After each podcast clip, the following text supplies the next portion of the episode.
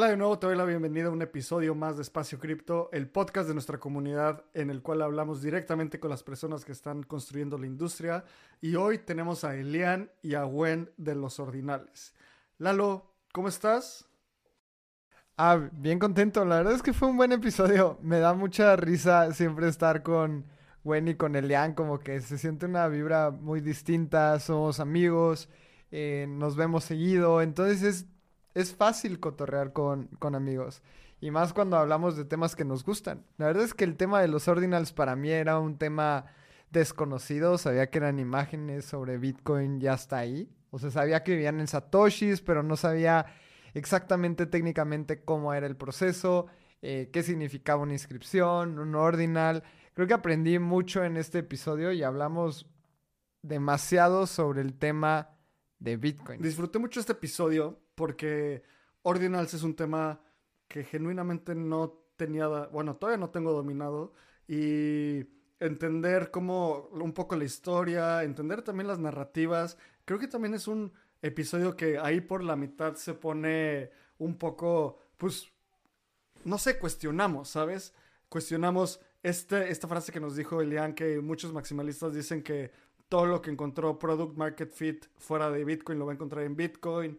Como que fue un muy buen episodio para debatir. Creo que tú que nos lo estás escuchando lo vas a disfrutar mucho, vas a aprender mucho sobre ordinals. Y como ya llevamos varias semanas con esto, puedes obtener este episodio mintando el coleccionable de Espacio Crypto Quest. Cuando lo obtengas puedes obtener premios como ganar un viaje a DevCon en Bangkok, en Tailandia. Así que ve directo, cómpralo, escucha todo el episodio porque se pone bastante bueno al final. Duró un poquito más de lo normal, pero pues la conversación estaba muy buena. Y vamos al episodio escuchando un anuncio de nuestros patrocinadores. Obtén el mayor valor de Espacio Cripto con Voyager. En Espacio Cripto hemos creado una membresía exclusiva para aquellas personas amantes de este ecosistema. Con Espacio Cripto Voyager podrás encontrar trabajo en el ecosistema, ampliar tu conocimiento y conectar con la comunidad en un siguiente nivel. Vamos a tener acceso exclusivo a becas, reportes de investigación bimestral, reportes mensuales de airdrops, acceso previo a eventos de la industria y un club exclusivo para nuestros Voyagers llamado Voyager Club. Si quieres saber más información, ve a espaciocrypto.io y aprovecha para comprar nuestro primer NFT en donde vas a tener acceso exclusivo a Voyager con beneficios increíbles. Si quieres saber más información, te repito de nuevo, ve a espaciocrypto.io diagonal OE. Elian, Gwen, bienvenidos a un episodio de Espacio Cripto. Lamentablemente Felipe no se pudo sumar, ahí tenía un catarrito que lo dejó fuera, pero se siente bien cool grabar con ustedes porque es gente cercana a la comunidad. Gwen todo el tiempo está en los eventos de Espacio Cripto. Elian también, viejo amigo de Espacio Cripto, hasta me he quedado a dormir en tu casa, todo cool. Y ahora siento que es como este crossover cuando los Rugrats salían en las tortugas ninja y cosas así bien locas. Así que muchas gracias por venir. Oigan, y a ver, para contexto a la gente que no sabe qué son, qué son los ordinales, o sea, está ordinals, que ahorita vamos a hablar de eso en Bitcoin, pero ahorita que hablamos de los ordinales, ¿a qué nos estamos refiriendo? ¿Qué es eso, Gwen? Siento como cuando el profesor te llama frente a hacerte una pregunta y te pones nerviosa. Eh, bueno, los ordinals básicamente, para hacerlo en palabras cristianas o normales, eh, podríamos decir que son como artefactos digitales que están guardados dentro de Bitcoin. Por ejemplo, la diferencia con los NFTs en otras redes es que por lo general la imagen o la data se guarda como en IPFS o algo así. Pero en los ordinals lo que hace es la imagen o el texto, lo que sea, se guarda dentro de un Satoshi en, Bitcoin. Es decir, cada Satoshi es lo que está guardando la información. Ya, pero, ok, nos adelantaste ahí la, la, respuesta y está excelente. Pero cuéntanos sobre los ordinales como, como ustedes, o sea, sobre el grupo los ordinales. Pero ahorita regresamos a ese tema.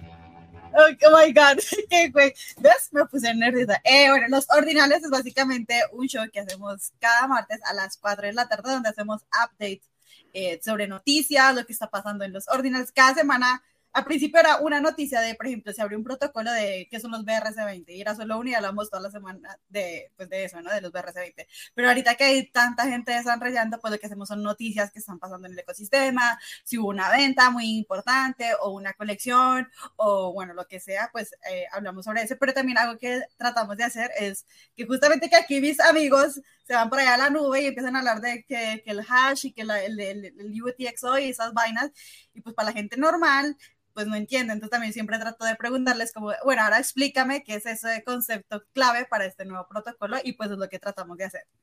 Cuéntenos, y es una duda que tengo, ¿cómo es que se juntaron los ordinales? Porque cada uno tiene un perfil bien distinto, cada quien tiene una personalidad bien distinta. Y ahora que están grabando y ya llevan un rato haciendo cosas juntos, platíquenos cómo fue. Bueno, yo, yo creo que puedo empezar, ¿te parece, Lian? Dale, Gwen, dale. Bueno, cuando hace como aproximadamente, ¿qué será? Casi un año, digamos. Eh, pues cada uno estaba como metido en los ordinales pues por su propia cuenta, pero eh, a veces Eliana hacía spaces de, de, los ordinals, yo empecé también a hacer spaces como, como contando de que eran los ordinals, entonces obviamente los invitaba, entonces yo invitaba a Eliana y a Felipe y luego Eliana hacía uno, entonces nos invitaba a nosotros y empezamos a hacer así como muy frecuentemente, ¿no? Entonces hasta que un día dijimos, deberíamos hacer esto constante en vez de estar eh, en el mamen, ¿no? Entonces eh, empezamos así a, a, hacer los ordinales como cada semana, pero sí somos re diferentes. La verdad es que, que fue muy muy cool porque justo que cada, los tres estábamos metidos en el ecosistema de Ordinals, como pasando bastante early los tres, pero fue hasta junio, por ahí de junio más o menos, que dijimos, oigan, ¿y si hacemos algo juntos? Y pues ya salió, pero quedado bien padre porque como es una industria muy nueva, entonces siempre tenemos como información nueva que compartir. Y bien dices que somos perfiles bien distintos, pero siento que eso también hace que sea como una conversación bastante amigable, porque de repente Felipe y yo nos explayamos y nos vamos a lo técnico y nos ponemos acá, bien acá, y, y bueno, es como, a ver, relájense, relájense un montón, no entiendo qué están diciendo, vengan de vuelta para acá. Entonces, hay como un equilibrio para la conversación y, y nada, la verdad es que ha sido muy agradable ver cómo, pues, es un nuevo mercado que ha crecido y que, y que ha generado tracción e interés por parte de las personas. Ya, buenísimo. Creo que siempre que hay una industria nueva, tener educación es fundamental y cada vez entender más de lo que está pasando creo que ayuda bastante. Y a ver, ahora sí, entremos en detalle en ordinals, en Bitcoin, NFTs y tokens fungibles sobre Bitcoin. Hay todo un debate de pues si los ordinals deberían de ser o no. Y antes de entrar en ese debate, me encantaría que nos ayuden a la comunidad de espacio cripto a entender exactamente qué son los ordinals en Bitcoin y cómo se, cómo se distinguen de otros tokens que pueden ser nativos sobre la red de Ethereum y cualquier otro, como cualquier otra red con una máquina virtual. Va, esto me la aviento yo. Entonces, eh, es un debate que no es nuevo, como bien dices, es un debate que en realidad tiene 10 años. Eh, por ahí del año 2014 fue que muchos desarrolladores comenzaron a crear esta idea en Bitcoin y por ahí nació Counterparty, hay varios experimentos que, que, nacen por ahí del año 2014, incluso Vitalik Buterin, él antes de crear Ethereum trabajó en un proyecto que se llamaba eh, Bitcoin 2.0 o monedas coloreadas, estuvo metido en esos experimentos, que justo lo que querían era eso, o sea, tienes Bitcoin para utilizarlo como dinero, pero también lo puedes utilizar como una base de datos que almacene otro tipo de información. Pero back in the day, hace 10 años, cuando este debate estaba, eh, nos encontramos con dos posiciones. Por un lado tenemos a los monetaristas, por así decirlos, gente que ve a Bitcoin como solamente dinero y que debe servir solo como dinero, solo para transacciones financieras. Y por el otro lado tenemos a los generalistas, ¿no? Y así yo les llamo, algunos les llaman los platformistas, que es personas que dicen que Bitcoin es una base de datos y como tal puede ser utilizada para almacenar cualquier tipo de información. Este es el debate, este es el core del debate. ¿Para qué utilizar Bitcoin? Ahora, este debate estuvo muerto por cerca de 10 años, nadie habló al respecto, Bitcoin era dinero, nadie le metió mano, y hace un año un desarrollador llamado Casey Rodarmore eh, se le ocurre esta idea para, para poder crear estos assets o estos tokens eh, en Bitcoin. Y esta es la idea de la teoría de los ordinales. Entonces, si bien el concepto de utilizar Bitcoin para crear otro tipo de activos no es nuevo, esta implementación de, los, de, ordinals, de la teoría de los ordinals, es lo que pues, es, nuevo, digamos, ¿no? Sobre, sobre ese tema se me hace bien interesante porque ¿qué incentivo tenía este desarrollador para hacerlo? ¿Y por qué no se fue a una blockchain como Ethereum en donde ya no tenías que picar tanta piedra, ¿no? A ver, ¿qué quieres hacer? ¿Quieres hacer NFTs? ¿Te das una capa 1 distinta a Bitcoin? ¿Por qué a fuerza meterlo en un Satoshi dentro de, Bitcoin? Este tema se me hace muy importante e interesante porque al final es como, si algo está construido para hacer eso, ¿por qué le buscas como darle la vuelta? Y no sé, pongo, pongo un ejemplo como muy burdo, ¿no? Pero vehículos motorizados creados para mover cosas, pues no, no haces carretas otra vez.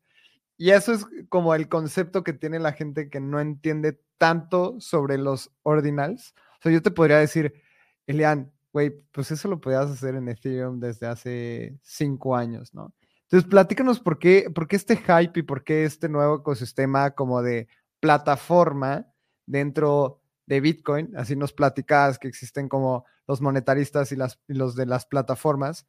¿Por qué ahora resurge o por qué crees este concepto de plataforma dentro de Bitcoin y no se van a otros ecosistemas y listo? Citando a Michael Saylor, because there's no second best.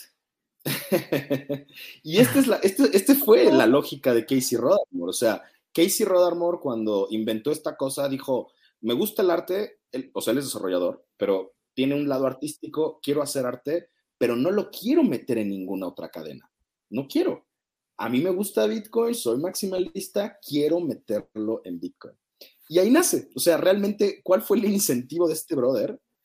Eh, meter su arte. Meter su arte en una base de datos que probablemente va a vivir más que él. Y esa es un poco la idea también. Eh, esto se pone técnico, pero estamos acostumbrados a que los NFTs no vivan en las cadenas de bloques. Es una minoría la cantidad de NFTs que realmente están dentro de Ethereum. Eh, la mayor parte son apuntadores, ¿no? Que te llevan a un Amazon Web Services, que te llevan a un IPFS, que te llevan a un Airwave, pero no esa información no está dentro de la cadena. Tal vez los CryptoPunks, los, este, ah, están los Mooncats, están los Nouns, o sea, hay algunos que sí viven dentro de la cadena, pero la mayoría no. Y esa es una de las grandes diferencias. Cuando Casey Rodarmore decide crear esto, gran parte de la idea es que la información se almacena dentro de Bitcoin, no apunta a otro lugar. Y ahí hay una de las grandes diferencias desde, desde para Casey Rodarmore de por qué crear esto. Ya, ok. Entonces, a final de cuentas, creo que uno de los incentivos más importantes en la historia de la humanidad es la idiosincrasia. O sea, hemos peleado guerras por eso, literalmente alrededor de la historia de la humanidad, ¿sabes? Entonces, como sabemos, Bitcoin tiene una comunidad muy, muy fuerte y esta comunidad tan fuerte muchas veces puede ser extremista y los Bitcoin maximalistas, toda esta gente. Y el incentivo de no hay una segunda mejor cadena y por eso sobre Bitcoin es algo interesante. Ahora, ¿cómo se, ustedes que están dentro de la comunidad de Ordinals, ¿Cómo se vive esto? Porque yo no soy un Bitcoin maxi, definitivamente, pero entiendo algo de Bitcoin, eh, me gusta mucho, es el protocolo definitivamente el más importante dentro de toda la industria, pero a final de cuentas, desde mi punto de vista y desde mi opinión personal, yo soy un maximalista como de mantener la mente abierta, ¿sabes? Que eso es medio que un oxímoron porque es como decir, no sé, el claro oscuro, o sea, soy maximalista de otra cosa que es el minimalismo, ¿sabes? Entonces, a lo que veo hoy es como cómo se vive en la comunidad de esto, porque fácilmente siento que se puede evolucionar hacia una plática bastante tóxica, ¿no? O sea, como es que es la mejor cadena, entonces pase lo que pase, aquí lo vamos a hacer, o técnicamente es la mejor decisión. No, y también ah, sumando a esto que mencionabas, es como Sí, se vuelve, esta es la mejor cadena y porque es la mejor cadena, no deberías de utilizarlo para hacer NFTs, porque Bitcoin se creó únicamente para hacer una reserva de valor. Así que tú, plataformista, y yo, monetarista dentro de Bitcoin, nos volvemos maxis en nuestra esencia. Y como dices, se vuelve como este círculo tóxico de, ah, pues como me encanta Bitcoin, voy a hacer los NFTs en Bitcoin. Y existe otra persona que te dice, no, como Bitcoin es lo mejor, no debes de hacer NFTs en esta cadena. Así que eso es como, o sea, yo veo esas observaciones y hasta se me hace complicado entender ese punto de vista, pero platícanos, bueno, o sea, justamente cómo se vive dentro. Creo que eso es una conversación interesante porque también se va al hecho del ser humano, ¿no? De que siempre toma eh, como que se va a los extremos, ¿no? De o me vuelvo anti-ordinas, porque eso también dentro del propio ecosistema en Bitcoin está muy dividido entre los que dicen que no, que solamente eh, debe ser utilizado como, eh, como moneda, como transacción de valor, bla, bla, bla, y otros que son los que no, porque no le damos más vida a Bitcoin y lo utilizamos en otros sentidos. Permitamos que haya eh, registros, que se puedan guardar información, que podamos guardar arte, o sea, como que darle otro tipo de utilidad y que le dé vida. Pero al final del día creo que esas conversaciones son los que han hecho avanzar, ¿no? Es decir, es como cuando te prohíben más algo, como que más lo quieres hacer, ¿no? Entonces, eh, en este sentido, eh, los maximalistas han hecho que incluso los desarrolladores de ordinals como que desarrollen más y más y más. Entonces, por ejemplo, si le ponen un problema, es como, ah, ¿cómo chingados no voy a resolverlo, no?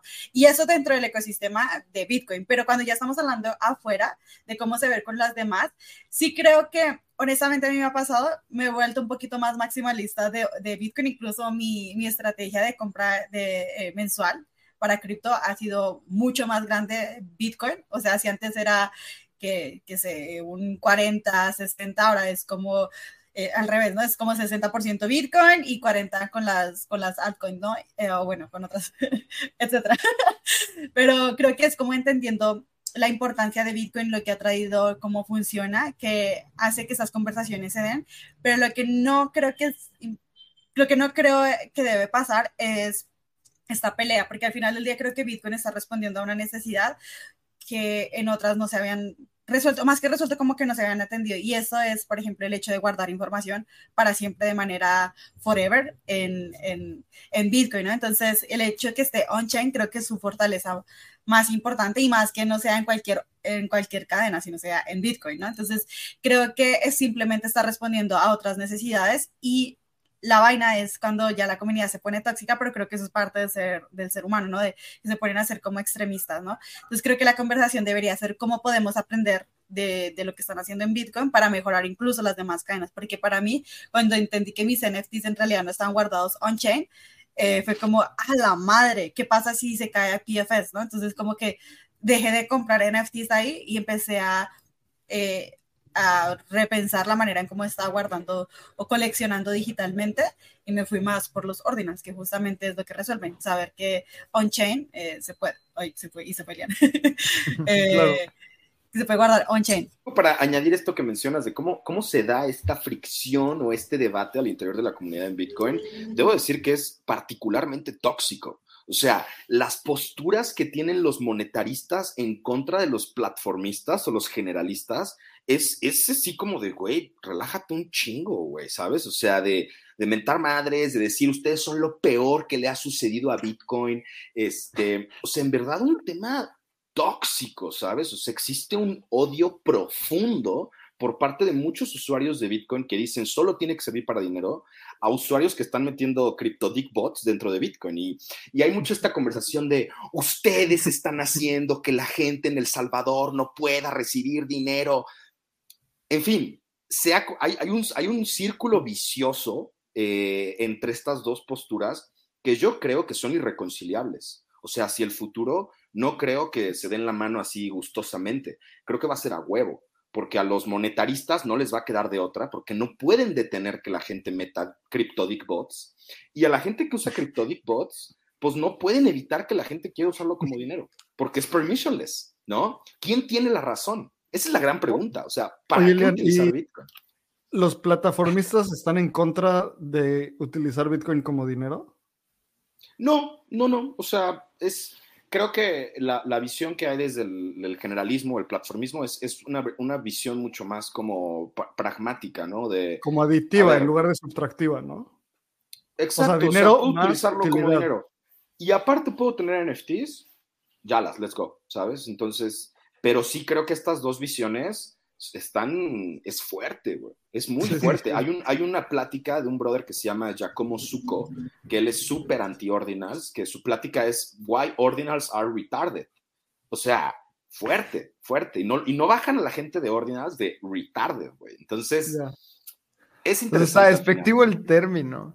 Siento que eso es mucho como... siento que pasa mucho y lo hemos visto, o sea, la gente que tal vez no entienda esta discusión al 100, es como, a ver, tú eres un mexicano y puedes discutir sobre Morena, el PRI y el PAN a muerte, así duro. Y hay gente que no va a dar su brazo a torcer en tema de política y sus ideales y la gente que vota por tal partido eh, las insultan y usan adjetivos despectivos. Pero una vez cuando estás en el extranjero o algún extranjero habla mal de México, no importa si eres del PRI, del PAN, del PRD, saltas, ¿no? Y siento que eso pasa muchísimo en Bitcoin, que es como, no, Bitcoin es lo mejor y de ahí partimos. México es lo mejor y de ahí parte. Pero si este tema de, o sea, es como, si, tú insultas a Bitcoin o, lo cuestionas, muchos Bitcoiners saltan.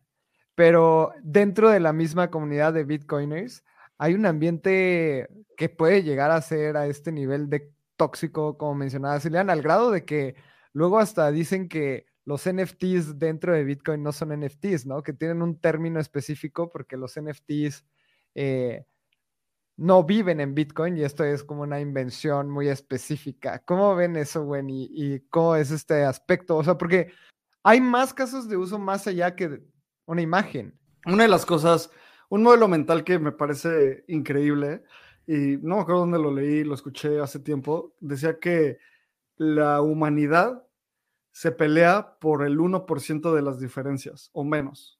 O sea, les voy a poner un ejemplo fuera de, fuera de, de Ordinals y de Bitcoin, ¿no? La Ciudad de México. La Ciudad de México tiene, vamos a decir, tres equipos de fútbol. Vamos a centrarnos en dos, en el América y los Pumas, ¿no? Si tú vas con un fan del América y pones a un fan del América y un fan de Pumas en la misma mesa y les dices, o sea, pero los fans de Hueso Colorado, como, oye, el fútbol es una de las mejores cosas de tu vida, sin duda alguna, es lo máximo, ¿Crees que el fútbol en la Ciudad de México es de lo mejor del mundo? Sin duda alguna, la pasión que se vive. O sea, empiezas a hacer esas preguntas, les puedes hacer mil preguntas y van a decir, van a estar de acuerdo que sí en todas. Y les dices, ¿estás de acuerdo que los Pumas son el mejor equipo? Uno va a decir que sí y otro que no, y eso es irreconciliable. O sea, no hay forma de que puedan entrar en razón de esta, esta pues no sé, diferencia de, de visiones. Y creo que una diferencia de visiones muy importantes es para qué se utiliza el blockchain. Lo que decía Celian. ¿Por qué necesitamos un blockchain tal vez más puro, que serían los monetaristas, como Bitcoin es dinero, y un blockchain como más como una computadora, que son los plataformistas? Eso me lleva a pensar cómo se logra técnicamente. O sea, sobre qué están debatiendo. En, las, en el mundo de las ideas debaten sobre eh, Bitcoin con NFTs o sin NFTs y con tokens o sin tokens. Técnicamente, ¿cuáles son? O sea, ¿cómo se almacena y cómo se rastrea la información de ordinals en Bitcoin? Porque eso es lo que, a final de cuentas, es lo que está partiendo a las dos comunidades. ¿Nos podrían explicar? Yo genuinamente no tengo idea.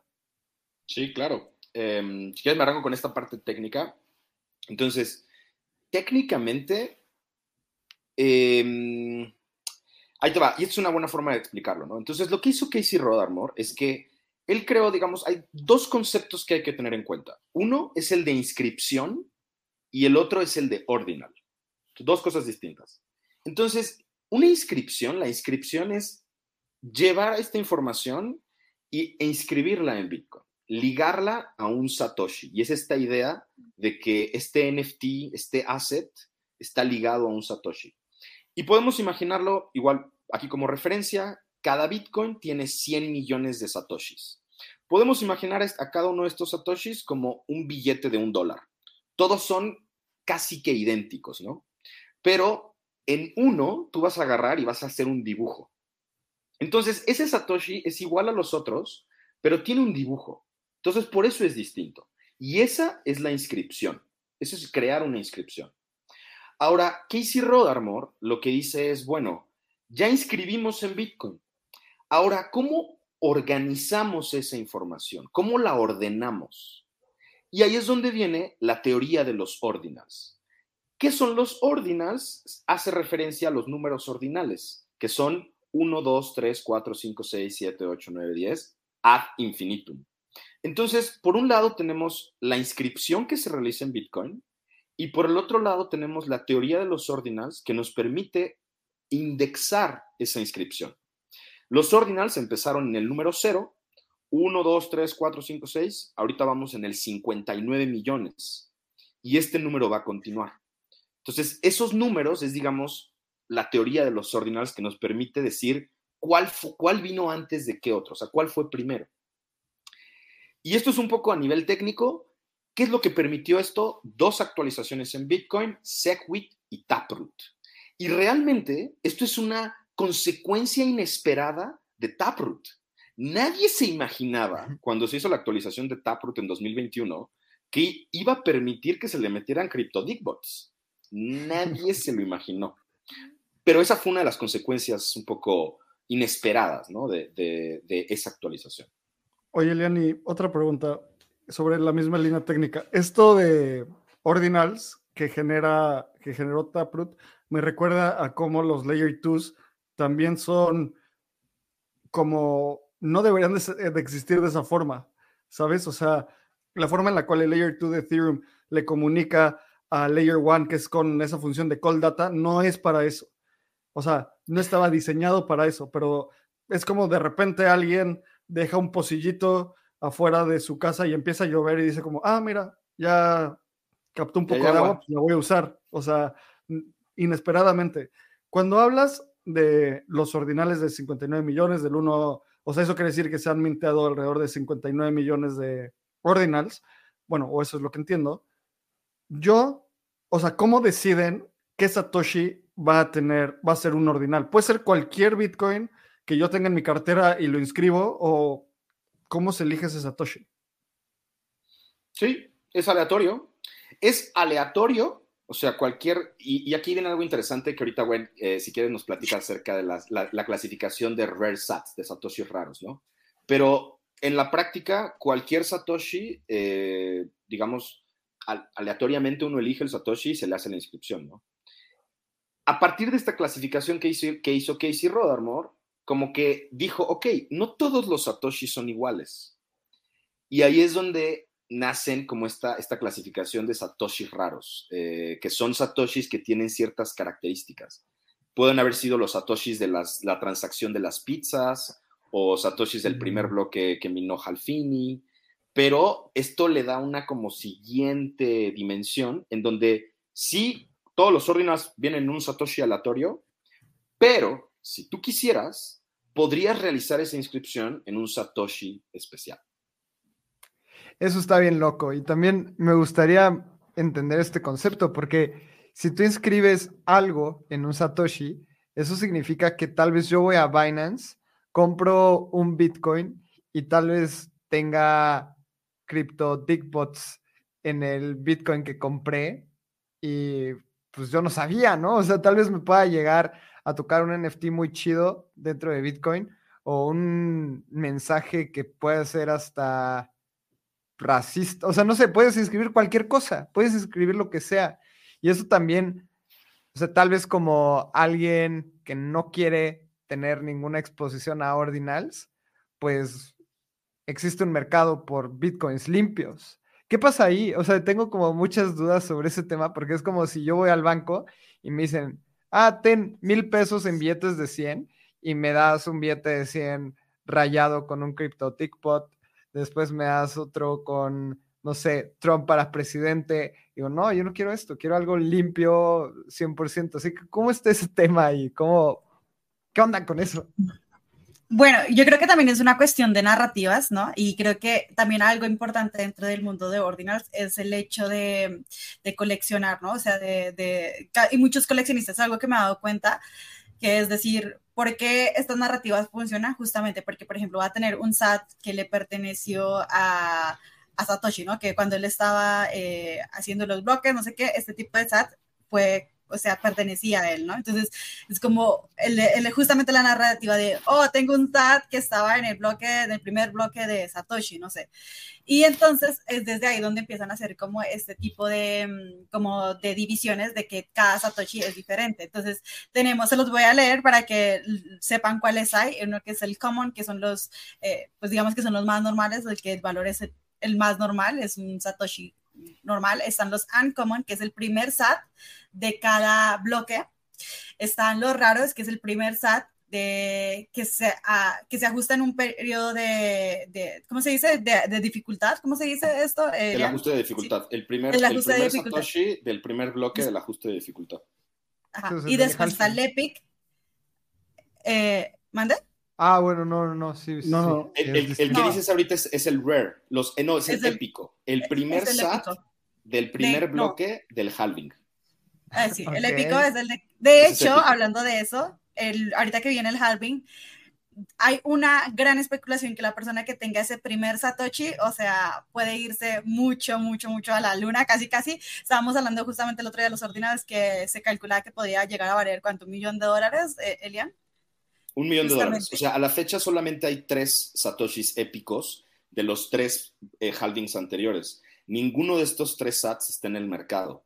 Entonces va a ser muy interesante porque va a haber una competencia entre los diferentes mining pools por ver quién mina ese bloque para obtener ese satoshi épico. Y mm, ¿Cómo sé si yo tengo uno de esos? ¿Cómo sé que bueno, ya. yo tengo uno? O sea, ¿cómo saber cuál los puedes encontrar, están clasificados todos. Sí, de, hecho, de hecho, todos los satoshis tienen un nombre. Todos. Si tú buscas tu nombre en la clasificación de satoshis, lo vas a encontrar.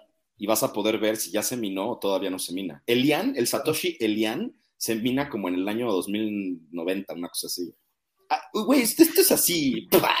O sea, hay, una, hay una crítica de parte de los maximalistas que todo esto que estamos haciendo en los ordinales es solamente una ilusión porque al final del día, esto que estamos haciendo no necesitó de un hard fork. El código base de Bitcoin no se tocó. Simplemente fue un es un protocolo que corre encima. Entonces, existe un grado de consenso social. Las personas que utilizamos los ordinals decidimos ponerlos los lentes de los ordinals y ver todo eso que está sucediendo. Pero hay una parte ahí de consenso social justamente es lo que hablamos de las narrativas, ¿no? De que al final del día, pues todo es narrativa, literalmente, incluso el dinero, porque creemos que el dinero tiene un valor real, pues porque asumimos que el gobierno nos está dando un valor y ya creemos que esto sirve. Entonces, al final del día, lo que sí creo que es importante es cómo lo está conectando con la propia tecnología de Bitcoin, ¿no? Como eh, cada rareza o cada SAT es diferente, pues obviamente basa en una narrativa, pero también con un valor agregado que sería cada SAT al final del día es parte de Bitcoin, no es como que jalamos y simplemente ni siquiera está inscrito dentro de Bitcoin. Y creo que es de ahí donde está el valor, que está dentro de, pero también estamos conformando narrativas. Y creo que justamente de, de ahí es donde ha tenido como tanta valor el hecho de que sea algo para coleccionistas. Y es algo que yo sí he visto mucho dentro de la comunidad de Ordinal. Hay muchísimos coleccionistas que incluso hacen justamente lo que dijiste, toman, eh, mandan como su Bitcoin de algunos exchanges porque se dieron cuenta que en algunos de esos justamente tenían eh, sats que eran raros y lo enviaban a sus bolsitas y empezaban como casi casi que a explorar a ver si le salía una, la caniquita pues eh, chida, ¿no? Entonces sí hay varios, por ejemplo los pizza, también creo que me faltó decir el legendario y el mítico, que esos sí son muchísimo más raros que incluso el épico. Entonces, eh, pues sí, creo que todo es cuestión de ¿Cómo? ¿Cuáles son? El legendario es el primer SAT de cada ciclo y el mítico es el primer SAT del Génesis, del bloque de Génesis. O sea, uh, eso solo lo tendría. Sí, lo tiene, lo tiene Satoshi. Satoshi lo tiene, ¿no? O bueno, quién sabe, porque también en alguna transacción se le pudo haber ido. Eso es muy loco. Esto, esto dio el nacimiento a SAT Hunters, que literalmente es gente que se pone a arrastrar transacciones. Hay, hay gente que, se ha, que ha buscado los Satoshis, por ejemplo, de transacciones del Silk Road.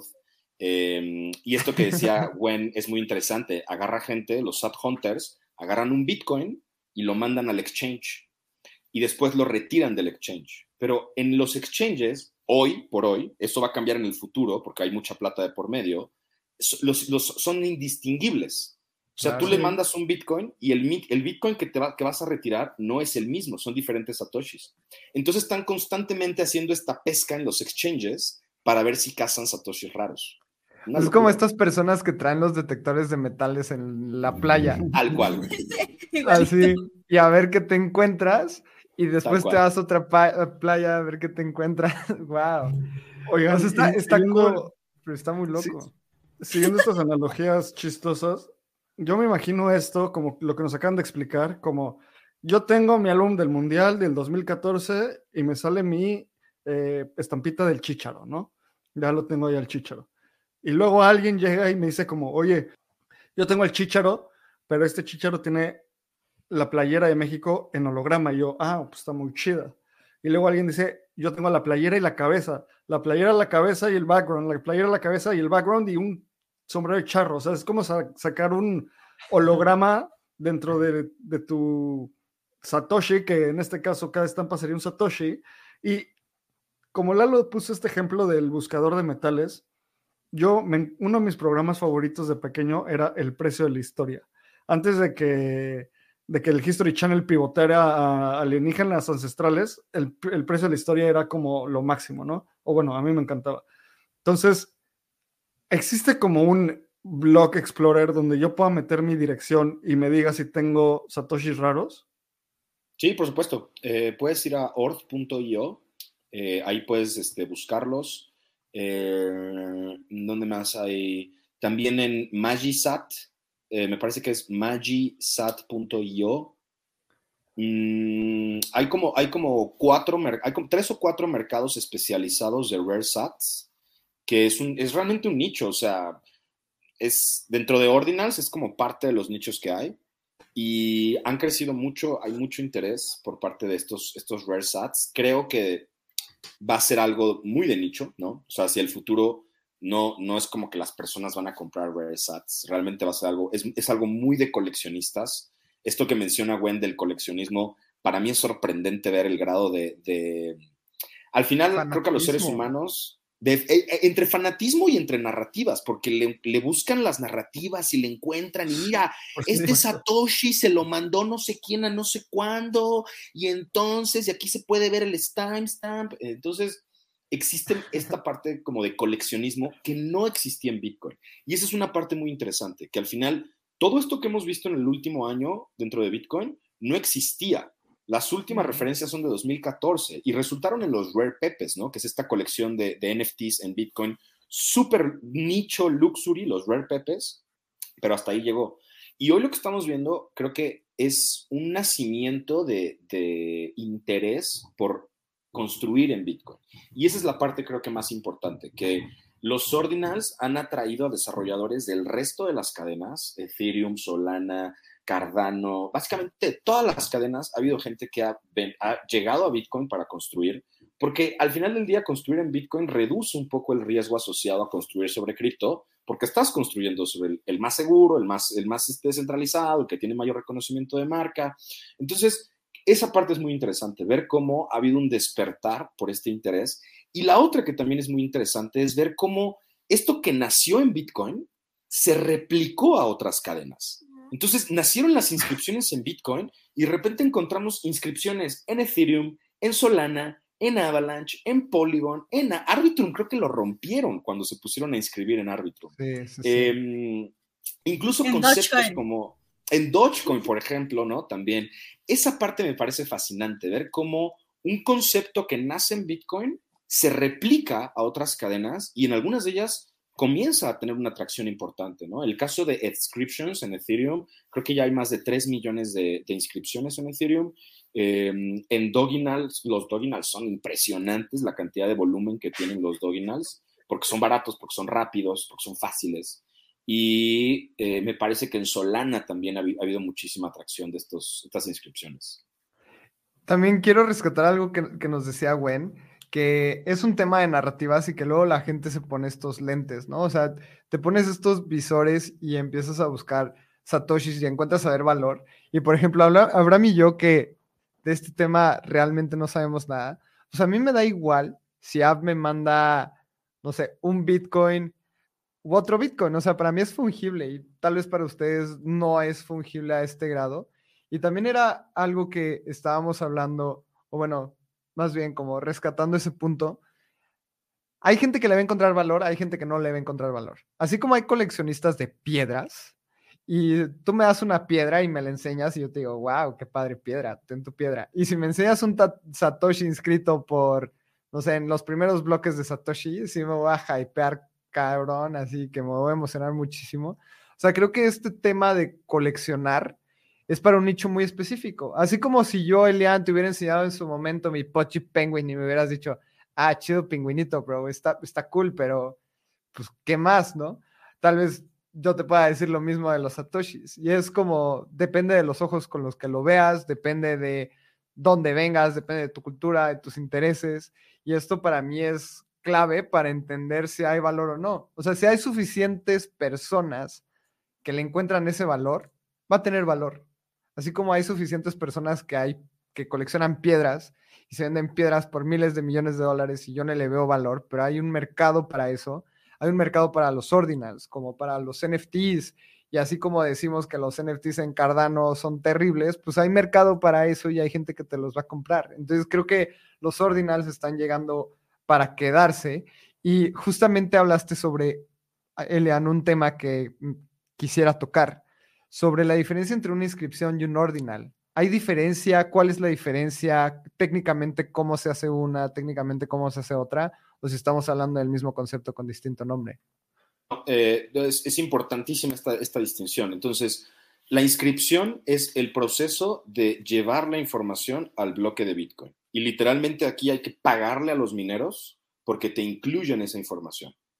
Eh, un dato interesante, en el último año se han pagado más de, me parece, 150 millones de dólares a los mineros por realizar estas inscripciones. Ese es el costo que pagamos a los mineros por el espacio en el bloque para guardar la información ahí, ¿no?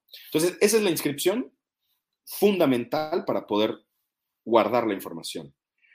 Pero los ordinals o la teoría de los ordinals es la forma en la cual organizamos esa información.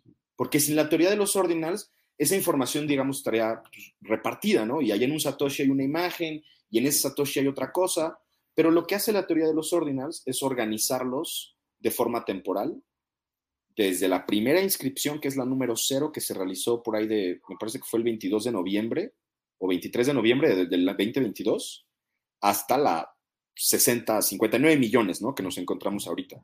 Entonces, la teoría de los ordinals podemos entenderlo como la forma en la cual lo indexamos. ¿Por qué eso es importante? Porque esa es la forma mediante la cual después wallets, marketplaces, productos, servicios, pueden saber dónde está esa inscripción. Ah, ok, esa inscripción está en la 30 millones, esa está en la 25 millones. Entonces, la teoría de los ordinals es lo que nos permite, digamos, indexar toda esa información. Que, ojo, aquí algo interesante. Cuando esto nació en, enero, febrero del año pasado, no había wallets, no había marketplaces, no había nada. Entonces, era muy curioso porque teníamos que utilizar Sparrow Wallet, que si no la han utilizado es una wallet con una... Es muy buena desde el punto de vista de técnica, privacidad y open source, pero es terrible la experiencia de usuario, es súper difícil de usar. Pero esta era la wallet que se tenía que utilizar, porque entonces cuando tú recibías un ordinal, era la única forma en la cual tú podías separar ese ordinal de la transacción y no enviarlo al pagar la comisión. Porque las wallets no, detectaban, para las wallets todos los, todos los satoshis eran iguales. Entonces tardó como, como cuatro, cuatro semanas, yo creo como dos meses, en que ya empezaran a aparecer las wallets que detectaban a los satoshis que, que traían los ordinals. Y eso fue un problema porque en algún momento, por ejemplo, hubo The Gods, la colección de The Gods de Solana, hizo un pequeño drop en Bitcoin, en donde dropearon 500 eh, Bitcoin de Gods. Y estos los metieron todos en un bloque. Hubo un brother que pues la cagó y al pagar, al hacer una comisión, al hacer una transacción, mandó su God en la transacción. Eventualmente creo que lo pudo recuperar a, través de, pues como buscándolo en el exchange y así. Pero bueno, solo como para ponerles el ejemplo de que esto en un primer momento no era fácil. O sea, gente perdió dinero mandando, mandando los, los ordinals porque no está, todavía las wallets no lo soportaban. O sea, el bro quería mandar 10 dólares de Bitcoin y ahí se fue el de God. Y ahí se fue su de God de 5 mil dólares. Bye. Me imagino el, el, meme del Pepe que está haciendo como un contador que le dice al SEC como, oye, mi cliente compró esto, lo quedó pero ese güey en el, con el de Customer Support del exchange, así como, oye, si no sabes, hay ordinals. Los ordinals, la colección de, una de las colecciones de NFTs más importantes de Solana que se llama The Gods lanzó uno en Bitcoin. Yo quería comprar eh, Doge y mandé mi Bitcoin a ti, ¿me lo puedes regresar? Y el de Customer, o la persona de Customer Support, así como, ¿qué güey? ¿De ¿De qué estás hablando? Oigan, y una de las cosas que, no sé, son grandes, no sé, debates en Bitcoin hoy en día, es lo que ya llevamos diciendo de los monetaristas contra plataformistas. Elian, ¿qué onda con el pago de comisiones? O bueno, mejor, cuéntanos tú qué onda con el pago de comisiones, porque esto está haciendo que las comisiones en Bitcoin, hubo meses donde Bitcoin fue la red que más comisiones obtuvo. Y antes no era una de estas redes porque pues la gente mandaba su Bitcoin nada más para pagar. En el momento en el que tú metes estas partes de las inscripciones y de los eh, ordinales, haces que la gente, pues hay un mercado más grande. Y solo me acabo de acordar el ejemplo que yo pensé, en, la diferencia entre ordinales y inscripciones, como yo lo entiendo, imagínate que Bitcoin es el desktop de tu computadora. Y ahí tú vas poniendo files si tú vas poniendo files de forma infinita y no les pones nombre, eso es una inscripción. O sea, quién sabe cómo lo puedes identificar. El momento en el que cambias el nombre y le pones 1, 2, 3, 4, 5 y luego tienes un, Excel sheet que dices como, bueno, el ordinal de mi crypto Ditbook es el 3.427.000. Ah, perfecto, ya voy hacia allá. Entonces, solo por si no habían entendido eso, eso es como yo lo entendí. Ahora, ¿qué onda con las comisiones? ¿Por qué ¿Por qué esto hace más caro el blockchain de Bitcoin, Gwen? Me preguntaste a mí que soy la menos técnica, pero ya me puse nerviosa en esa. Elian, si me equivoco, ya sabes, me corriges ahí. Pues dice, a ver, se los voy a explicar de manera cristiana porque recuerden que yo no soy desarrolladora. Obviamente, entre más inscripciones se están poniendo, pues en un bloque, obviamente va a empezar a saturar la red, ¿no? Y entonces hace que sea más pesada la red y necesitas pagar más pues para que se hagan las transacciones. Eso en palabras cristianas, ¿no, Elian? Sí. No. Eh, no, no, sí, básicamente es eso. O sea, básicamente lo que, lo que los ordinals han hecho en el último año es en ciertos momentos eh, generar un estrés test sobre la red, eh, generando que las comisiones se vayan muy, muy altas esto ha sido una crítica absoluta por parte del campo monetarista diciendo, es que sus CryptoDick bots están haciendo que mis transacciones sean más caras. Oigan, y curioso, o sea, hago mucha referencia al CryptoDick bot porque es la inscripción 1. La inscripción 1 es un CryptoDick bot. La, inscripción 0 es una calaca mexicana y la 1 es un CryptoDick bot. Pero sí, eh, hay una crítica importante ahí hacia los fees. La realidad de las cosas es que con o sin Ordinals los fees van a continuar subiendo. Eh, también creo que hacia el futuro, más bien, los que estamos ahorita en el ecosistema de Ordinals y hemos tradeado Ordinals hemos comprado y vendido, tal vez en un futuro no vamos a poder hacerlo, porque va a ser demasiado costoso utilizar el Layer 1. Eh, una de las consecuencias un poco eh, que, que, han sucedido a partir del desarrollo de la industria de los Ordinals es el desarrollo de Layer 2 en Bitcoin. Entonces, vamos a ver una explosión del Layer 2 en Bitcoin porque el Layer 1 no va a ser barato de usar. Si no estás transaccionando 10 mil, 15 mil, 100 mil dólares, no te va a hacer sentido transaccionar en el Layer 1. Eh, entonces, esto es algo crítico que, no nos damos cuenta aún, pero es el futuro hacia donde nos, estamos yendo. Y creo que los ordinals han, mostrado un poco cómo se va a ver ese futuro con comisiones muy altas y han acelerado que desarrolladores digan, bueno, a ver, necesitamos tener una, una alternativa, ¿no? Y creo que vamos a ver actores pasados como Rootstock, como, eh, como Rootstock, como Stacks, que van a, van a continuar como creciendo y vamos a ver la aparición de nuevos Layer 2 como que van, que van a buscar como, pues un poco cómo escalar Bitcoin, porque sí, es un tema. O sea, es un tema es un tema al punto en el que creo que de aquí a unos años, a menos de que seas millonario, no vas a poder comprar un ordinal en Layer 1. Eso a mí se me hace súper interesante, Elian, porque estás hablando de capas 2 sobre Bitcoin y luego desencadenas el traer BRC20, que son tokens, o sea, es como el estándar de un token en Ethereum, pero en Bitcoin. Entonces vas a tener tokens en el ecosistema de Bitcoin y vas a tener shitcoins y vas a tener ahí este Dogecoin en Bitcoin que ya existe. O sea, e, este tema de los ordinals desencadena miles de casos de uso dentro de Bitcoin que Satoshi nunca hubiera pensado y pues nunca vamos a saber si era lo que quería o no, pero estamos viendo innovaciones dentro del ecosistema de Bitcoin a pasos agigantados. Que ojo, esto es bien interesante que lo menciones. Todo lo que ha encontrado Product Market Fit en cripto fuera de Bitcoin va a encontrar Product Market Fit dentro de Bitcoin. Los NFTs fueron el primero. O sea, yo cuando vi NFTs en Bitcoin dije, no mames, vamos a volver a ver todo el show de 2021, pero ahora en Bitcoin. Ok, I'm in for it. Y se viene DeFi en Bitcoin. O sea, DeFi encontró Product Market Fit fuera de Bitcoin, va a encontrar Product Market Fit dentro de Bitcoin. Y esta es una frase súper maximalista eh, que dice algo así como, todas las altcoins son testnets. Creo que lo que los ordinals han, han creado permitido es que se comience a experimentar todos esos casos de uso en Bitcoin. Porque también se rompió con la, el estigma que había de desarrollar en Bitcoin algo que no fuera dinero. Si desarrollabas en Bitcoin algo que no fuera dinero, es como, güey, ¿qué estás haciendo? Esto es Bitcoin. Y ahora es como, no, ya, haz lo que quieras, güey. ¿Cómo ves esto, güey? O sea, yo tengo, quiero dar mi punto de vista terminando, pero quiero escuchar a la segunda parte del equipo de los ordinales, como elaborar sobre este concepto de lo que se viene en BRC 20, DeFi en Bitcoin. Desde tu experiencia, ¿hacia dónde va esto?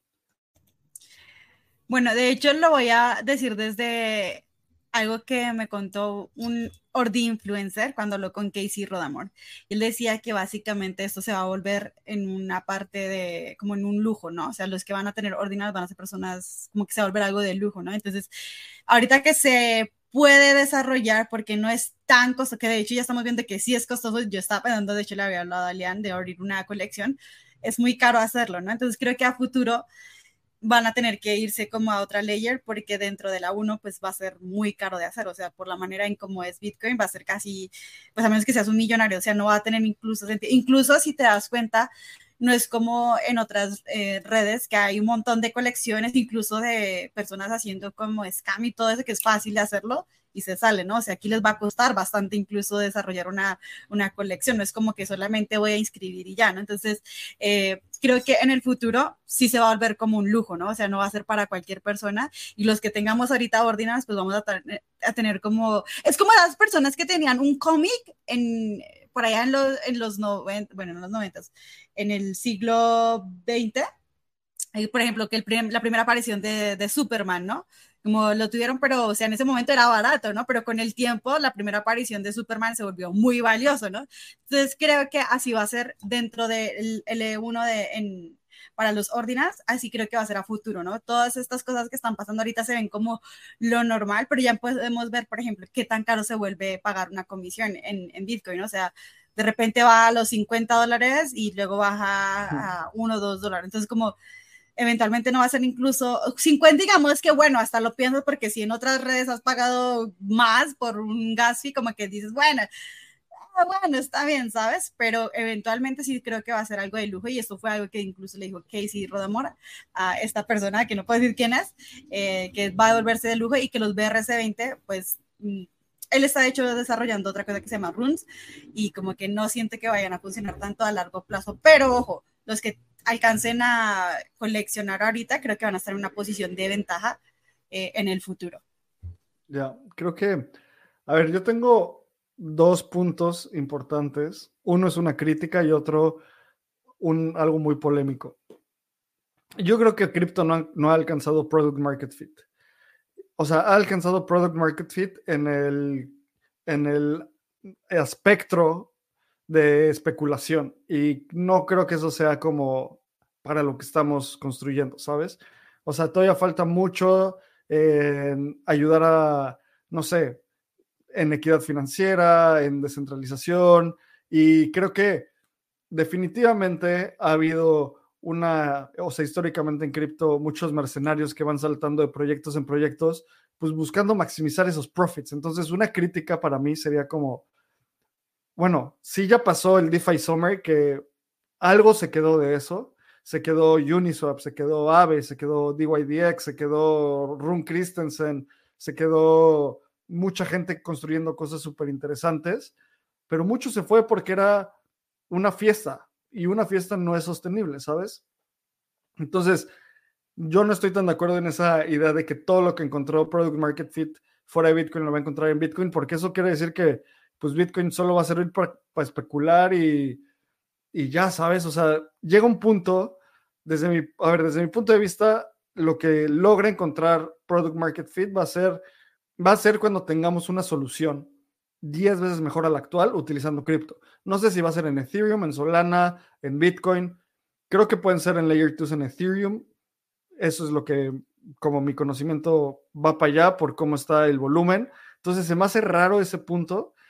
A, mí sobre, eso que mencionabas, Saf, ahora yo también tengo un par de críticas porque se me hace el mismo cuento de cualquier chain. O sea, es como, no, es que mintear en Ethereum va a ser muy costoso en el futuro porque todo se va a concentrar en la capa 2 y las capas 2 va a ser en donde puedas transaccionar y solamente la, gente que quiera una seguridad mayor y que quiera estar sobre la capa principal va a mintear en Ethereum. Se me hace el mismo argumento que el de, el de los ordinals en este momento. Y sobre el tema de cualquier cosa que haya encontrado Product Market Fit en Bitcoin, va a encontrar, eh, bueno, más bien, lo que haya encontrado Product Market Fit en, en otras chains va, a encontrar Product Market Fit en Bitcoin. Es como entonces Bitcoin no está innovando. Sea, está copiando lo que otras chains, lo que otras chains están haciendo. Y, no lo sé, Rick. O sea, me gustaría ver un tema de innovación. ¿Por qué la gente se va a mover de Ethereum a Bitcoin una vez que ya hayan ejecutado un buen proyecto? O sea, queda rezagado al tema del desarrollo. Entonces, creo que esos argumentos son por los cuales se dan de topes en los foros y por qué... Eres monetarista, acéptalo, eres monetarista de Bitcoin. Soy monetarista de Bitcoin escondido y no me ven. Pero creo que son argumentos que, que son muy válidos desde el otro lado, ¿no? No lo sé, o sea, a mí me gusta el tema de los ordinals porque, pues sí, es creatividad, son distintas cosas, pero estos argumentos de repente son los cuales, por los cuales el ecosistema de Ethereum y otras chains dicen como, ¿qué onda, bro? ¿Cómo ven ese aspecto? Entonces, me gustaría saber justamente cómo lo ven y darles derecho de réplica ahora que le tiramos un poquito a, a los ordinals y a todo este concepto, como para que se empareje el campo. Mira, creo que, creo que para mí es, em, es fascinante ver cómo un, una, o sea, un pedacito de software, ¿no? Que fue el protocolo de los ordinals, puede desencadenar a multi-billion dollar industry, ¿no? Eh, en donde hoy ya en el top 100 de CoinMarketCap hay varios assets que más, con más de un billón de dólares de capitalización de mercado que corren sobre Bitcoin. Eso no lo imaginábamos hace unos años, ¿no? no, no nada más no entraba en el, en el thought process. Entonces, ver cómo la, gente, tanto, me refiero a gente como builders, desarrolladores, como especuladores del mercado como yo, eh, comienzan a darle vuelta a esta idea y, nada, de repente tenemos un multibillion dollar industry con integraciones en diferentes wallets, en diferentes exchanges. Em, acerca de esto que, y, concuerdo, es, es, una, es, así como, ¿qué? ¿Cómo que si encontró Product Market Fit afuera va a encontrar Product Market Fit adentro? Pero piénsalo desde el punto de vista de volumen y liquidez. Esas dos. O sea, el volumen de transacción que tiene Bitcoin a nivel global, la liquidez que tiene, el reconocimiento de marca que tiene. Si tú vas y le preguntas a un normie cualquiera, oye, ¿qué sabes de cripto? Ah, sí, los Bitcoins. Para él, cripto es Bitcoin. porque no, no conoce más, ¿no? Entonces, yo la verdad es que, eh, o sea, no, no creo que hacia el futuro es como, yo no creo en un futuro en donde Bitcoin es la única cripto, no creo. Sé que hay personas que dicen, sí, Bitcoin se va a comer todo. Mm, no lo sé. Creo que hacia el futuro, creo que, creo que vamos a un futuro interoperable y multicadena, donde diferentes cadenas se van a hablar entre sí. Pero sí creo que por tener el mayor reconocimiento de mercado, por tener la mayor número de integraciones, liquidez, volumen, se va a comer partes importantes del mercado. ¿no? Y la otra es que hay muchísimo capital en Bitcoin que no se ha movido en años, porque no tenían a dónde meterlo. ¿Sabes? Ballenas que han holdeado Bitcoin durante una década que no tenían en qué usarlo. Y ahora ya pueden stakearlo, recibir shitcoins, comprar CryptoDick bots, este, ¿sabes? Hay, hay, hay otro caso de uso al solo holdearlo. Y eso, eso creo que abre puertas, ¿no? Pero concuerdo con, o sea, e, entiendo la postura de donde ustedes ven como desde fuera decir, güey, estos güeyes qué chingados están haciendo, ¿quién se creen? ¿Sabes? Solo hagan dinero. Bueno, aunque Elian también mencionó un poco también el hecho del marketing que Bitcoin tiene por sí mismo, o sea, es lo va muy alineado a lo que Elian está diciendo y más con los ETFs, ¿no? O sea, si yo le pregunto afuera a alguien y le digo que, que trabajo con Web3 o cripto, y cuando digo cripto, ah, con el Bitcoin, ¿no? Y entonces le digo, sí, entonces empiezo a tratar de decirle que tengo ordinals, y entonces me dicen, ¿qué es eso? ¿Qué es eso? Si le digo NFT, ya hay una conectación incluso negativa, pero si le digo, si estoy guardando información dentro de Bitcoin, porque no entiende que tal vez Bitcoin es solo la moneda, es como que el concepto, o sea, como que es una vaina ya abstracta que hace varias cosas. Le digo, estoy guardando información en Bitcoin, es como, ah, ok. O sea, no tengo que sentarme a explicar qué es el L1, qué es el L2, etcétera. Y creo que eso es un factor importante también de mencionar. El hecho de que sea Bitcoin es lo que le da incluso el valor, de, agrega, mucho más agregado, en vez de, ¿por qué Ethereum? ¿Por qué Solana? ¿Por qué AVAX? Tú tendrías que sentarte a explicar, o sea, las personas que ya saben la parte técnica que se puede hacer en otras redes, etcétera, está de todos modos dentro de un nicho, pero cuando tú vas a hablar a una sociedad grande que ya tiene un marketing enorme, Bitcoin por sí mismo, porque es Bitcoin, eso también está agregando a otro tipo de personas que van a voltear a ver y te van a preguntar qué prefieres coleccionar y guardar información en Bitcoin o nombra o cualquier otra cadena. ¿Qué van a decir? Es como, yo prefiero Bitcoin porque es algo que es conocido, ¿no? Y creo que ahí también un valor agregado el hecho de que el propio marketing lo están haciendo con todas estas campañas que están haciendo en ETF, que tal vez obviamente no están enfocadas a ordinals, pero es la palabra en sí. Entonces, el ser humano tiende a irse con lo que le es conocido, ¿no? Entonces, empieza a pensar en un viejito que tiene Bitcoin, que empieza a comprar en ETFs y le dicen que va a comprar una colección de arte en Bitcoin y tiene Bitcoin, ¿qué se va a hacer? Se va a ir con esta parte, ¿no? Entonces creo que hay un valor agregado, no estoy diciendo que sea lo único, pero creo que es importante mencionar cuando dicen por qué en Bitcoin y no en otras, pues porque aunque suene muy básico, pues porque es Bitcoin y con todo lo que conlleva el nombre. Claro, creo que, a ver, desde mi punto de vista, la principal diferencia entre lo que está, estamos construyendo en cripto es la calidad del código y qué tan fácil es desarrollar sobre él, ¿no? Eso sin duda alguna ha hecho que, diferentes cadenas avancen más rápido. También la descentralización, o sea, como que hay muchísimos valores y más que valores, muchísimos elementos que empujan cada una de las narrativas. Honestamente, a mí se me hace como muy chafa que la narrativa sea como, como ya pasó fuera, puede pasar acá y como acá hay mucho volumen, acá va a pasar. Pues sí, la narrativa financiera y el caso de uso del oro como, o sea, el oro digital pues lleva mucho hacia allá, ¿sabes? Entonces, o sea, los ordinals se me hacen interesantes desde el punto de vista. Esto es lo más interesante y esta era mi segunda pregunta, que es lo más polémico, o sea, más interesante para mí. Elian, tú dijiste que es una posición completamente irreconciliable. Los monetaristas contra los plataformistas. Eso es como una persona el equipo de fútbol es irreconciliable, o sea, eso, los Pumas o el América, ¿no? ¿Qué hace cada uno? Pues ya se va a su casa y ve el partido de su equipo y le tira hate al, otro equipo y ya, ¿no? En Bitcoin, ¿cómo se soluciona esta contraposición? Es con un fork. Tendría, o sea, si llega, si al utilizar la, la palabra irreconciliable, se me viene a mí a la mente los block wars, block size wars, ¿sabes? O sea, que fue Bitcoin y Bitcoin Cash. ¿Y quién ganó? Bitcoin porque uno se quedó con el nombre, dos era lo que la comunidad más empujaba hacia la descentralización y muchas otras cosas, ¿no? Ordinals y así de simple. Me siento como cuando le preguntan al, CEO de Twitter como una pregunta, ¿es sí o no? Dime esa respuesta en una audiencia del Senado. Aquí es más, más amigable, puedes explayarte. ¿Va a haber un fork causado por Ordinals en Bitcoin? ¿Sí o no? No, yo creo que no. Yo creo que no. Creo que a, principios de año esa conversación estaba mucho más latente. Había, había un sentimiento ahí mucho más hacia, hacia un fork porque había gente que, que decía no a los ordinals. Creo que quisiera hacer aquí esta, esta, distinción. O sea, yo hablo acerca de monetaristas y platformistas y hago como este pedo de irreconciliable.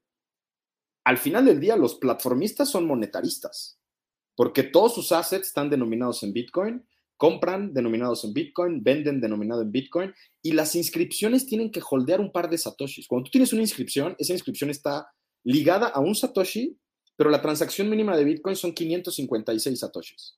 Entonces, de cierta forma, estás holdeando satoshis. Em, creo que la conversación de un fork ya no está sobre, el, sobre la, la, mesa. Eh, ha existido el reconocimiento de varios desarrolladores core de Bitcoin de que más bien los ordinals son, son, no los podemos detener a menos de que comenzáramos a filtrar transacciones de Bitcoin. Y filtrar transacciones de Bitcoin en la práctica haría que nos pusiéramos a censurar transacciones. Sí, o si tienen ciertas características, 100%. Estás siendo completamente en contra del concepto de cripto. Exacto. Entonces creo que, creo que la conversación de un fork ya no está sobre la mesa, ya ni siquiera se está como tomando en cuenta. Em, pero como que ah, se me olvidó la idea que iba decir, sino que más bien, más bien estamos como en este cope, ¿sabes? De este reconocimiento de parte de algunos, de algunos actores que dicen, güey, ya, o sea, llegaron para quedarse, no los podemos, no nos podemos deshacer de las, de las inscripciones y los ordinals sin poner en entredicho la, la naturaleza de Bitcoin, que es ser resistente a la censura, eh, permissionless, ¿no? Descentralizado. Entonces, creo que estamos llegando al trade-off, al punto en donde el trade-off entre tener ordinals y no tenerlos, pues tenerlos más bien es como ya, así es esto, ¿no? Y, justamente estás generando, o sea, casos de uso para Bitcoin, y estás generando demanda y estás generando que la gente busque el comprar Bitcoin y meterle una inscripción y estás generando como cosas distintas a una postura muy unilateral en la cual es como, no, Bitcoin sirve como reserva de valor, nadie lo use para eso, pero Bitcoin es permissionless. Entonces te estás como contradiciendo cañón si eres monetarista y ya se me antojó debatir con uno y ponernos a los golpes. Ah, no, o sea, ya, ya, se me antojó traer como un monetarista para escuchar sus puntos de vista y decir, a ver, bro, o, o sabes un montón y llegas a esta conclusión, o realmente no estás abriendo los ojos a otros ecosistemas en donde la neta hay cosas que se hacen mejor en estos ecosistemas que en Bitcoin. O sea, todo tiene su caso de uso. O sea, yo no me imagino una moneda estable en Bitcoin. ¿Por qué? Porque pues para eso funciona muchísimo mejor los contratos inteligentes nativos y porque lo puedes hacer de una manera más transparente y más sencilla y menos costosa, etcétera. Pero si esta postura de un monetarista maxi que diga, no, es que Bitcoin es la única cripto que hay y estos dichos de no es cripto, es Bitcoin. Ya se me hacen como demasiado, pues ni, ni con argumentos buenos como para debatirlo. Así que ya me dio, ya me dio roña el monetarismo maximalista. O sea, creo que mucho se, se va hacia tal vez lo que, esto que digo, yo soy maximalista de la neutralidad, que eso es un como oxímoron, ¿sabes? O sea, el punto es progresar y más que, desde mi punto de vista para mí, más que enfocarme, y es mi opinión, más que enfocarme en el objeto, me, me enfoco en la idea, que es el progreso económico, que es la descentralización, y amo, a, o sea, quiero a, mis criptos todas por igual, ¿sabes? O sea, las, a las chidas. O sea, que, que, a su Bitcoin, que a su Ether, que a sus otros tokens que a mí me interesan. Y hay mercado para todo y por eso lo hicimos, hicimos este episodio de Espacio Cripto porque fue como, ¿qué está pasando con Ordinals? Vengan, Gwen, Elian y Eh, explíquenos, por favor. Sí, yo creo que algo que es importante, interesante con lo que decía Elian, es que incluso hubo una conversación con uno de los desarrolladores más core, que es Luke, me parece, y intentó hacer como toda una revolución de que ah, vamos a casi que censurar los ordinals, y al final del día el güey quedó como, así como el sonido de, en Spaces de, de payaso, de como, porque nadie lo peló, o sea, tenía como su follow, pero al final del día quedó mal, o sea, no pudo hacer mucho, o sea, aunque se puso a llorar y hizo todo un drama y sigue haciendo sus dramas. Al final del día, de hecho, ni siquiera es como, incluso era como, ok, eh, los ordinals, porque bueno, esta es una conversación que no tuvimos, eh, bueno, digamos que censuren o guarden esas, eh, digamos que prunen esas, esas transacciones, pero tenemos a los CRC20, que son los stamps, ¿no? Esos que están en los UTXO, que esa es otra conversación. Entonces, como siempre es como que, ok, no quieres aquí, ok, vamos a hacerlo por aquí, ok, no aquí, bueno, entonces vamos a hacerlo de esta manera. Y entonces es como que, no sé si han visto, eh, no me acuerdo si es una película que es como cierras uno y se abre otro, se abre otro, se abre otro, se abre otro, y ya justamente es como que ya se están riendo de lo mejor es no joderlos tanto porque si no esto se nos va a salir de las manos y pues puede causar mucho más caos. Y eso es algo que se me hace muy interesante, como incluso la comunidad de Ordinance tiene sus vainas, pero como que es muy fuerte y se ha parado frente a estos desarrolladores que ya, como, güey, ya, ya vete a retirar, vete a dormir, güey, se déjanos desarrollar. Completamente. Y es que están yendo contra principios mm. básicos de cripto. O sea, en ese aspecto no hay argumentos sólidos como para decir censuren a los ordinals se está haciendo contracorriente a lo que estás pensando filosóficamente. Pero creo que ahí... no, es que quería decir algo ahí, Lalo, eh, porque Gwen lo mencionó ahorita. Los ordinals es, digamos, esta primera implementación para hacer esto en Bitcoin. Pero a partir de esto han nacido nuevas implementaciones. Entonces tenemos a los stamps, tenemos a runes, tenemos a Atomicals, tenemos a... Mm, se me está yendo alguna otra, pero bueno, son diferentes implementaciones que buscan como nuevas formas para crear un poco el, mismo concepto, ya sea de tokens o NFTs, eh, pero con diferentes, eh, y realmente ahí ya, por ejemplo, yo me quedo corto, ¿no? O sea, si me dices, ¿cómo funcionan los atomicals? Ya no sé qué pasa. o sea, Ordinal lo tengo dominado, Stamps lo tengo dominado, Runes, más o menos, Atomicals estoy perdidísimo, y por ahí está, salió, ahí Pipe, está Track, o sea, hay, hay diferentes implementaciones. Ordinals ha sido la que mayor tracción en el mercado ha tenido.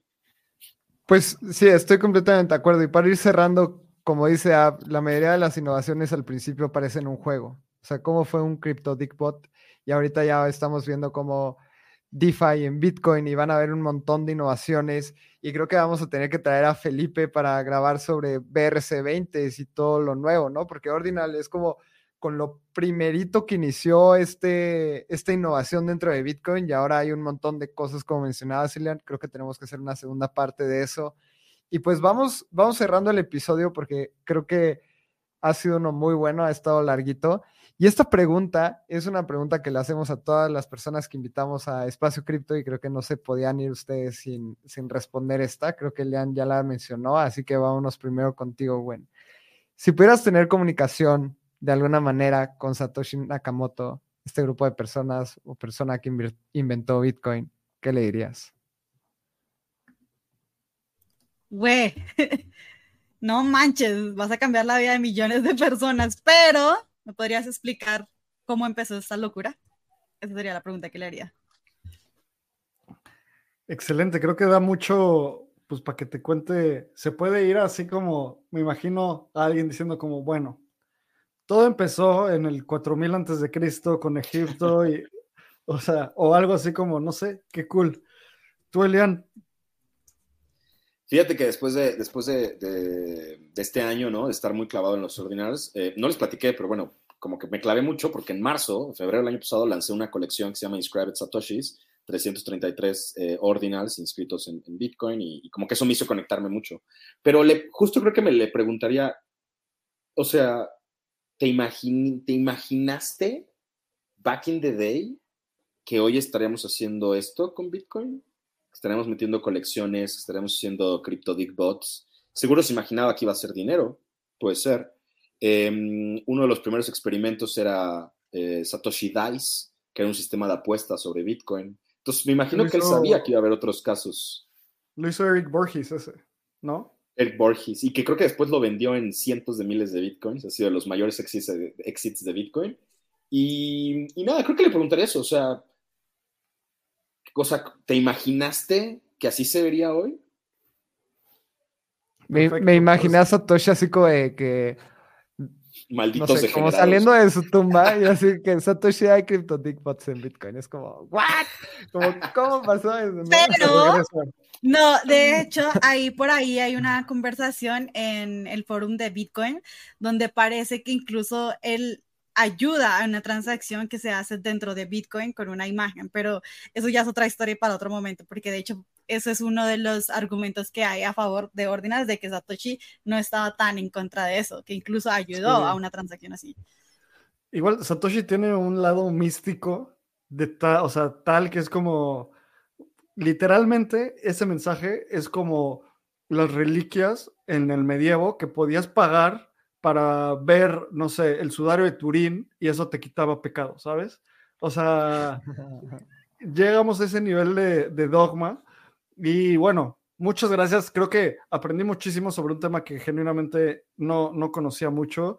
Elian, Gwen, ¿dónde la gente los puede encontrar? Muchísimas gracias por la invitación, este, Lalo, Abraham, a toda la, a toda la comunidad y audiencia de, de Espacio de Cripto. Un gusto estar por acá. Ahí me encuentran en todos lados como arroba Elian de así como está aquí. Y este, síganos en los arroba los ordinales en Twitter, a mí como arroba Elian de. Y bueno, cualquier duda que tengan, encantado de, de ayudarles, mándenme un DM. Y bueno, yo soy Gwen, en las redes sociales soy como Gwen Supergirl, me van a ver, bueno, no sé si están en el video, pero esta es esta muñequita que siempre van a ver como mi PFP y soy Gwen López N. Y también si quieres más información sobre Ordinals, aparte de los ordinales, que es nuestro Twitter, también tengo una librería con recursos y threads y hilos y blogs sobre Ordinals que puedes ir a ver si tienes curiosidad. Y cómo la vas a encontrar, está piñada en mi Twitter, que es este Gwen López N. Buenísimo. Pues a nosotros nos puedes encontrar en Espacio Cripto. Recuerda que esta es parte de Espacio Cripto Quest, así que Ve a mintear este NFT no como un ordinal, está sobre la red de Optimism y puedes ganarte un viaje para ir a, a DevCon en Tailandia. Y como siempre digo, muchas gracias por querer saber más hoy de lo que sabías ayer. Nos vemos en el siguiente episodio.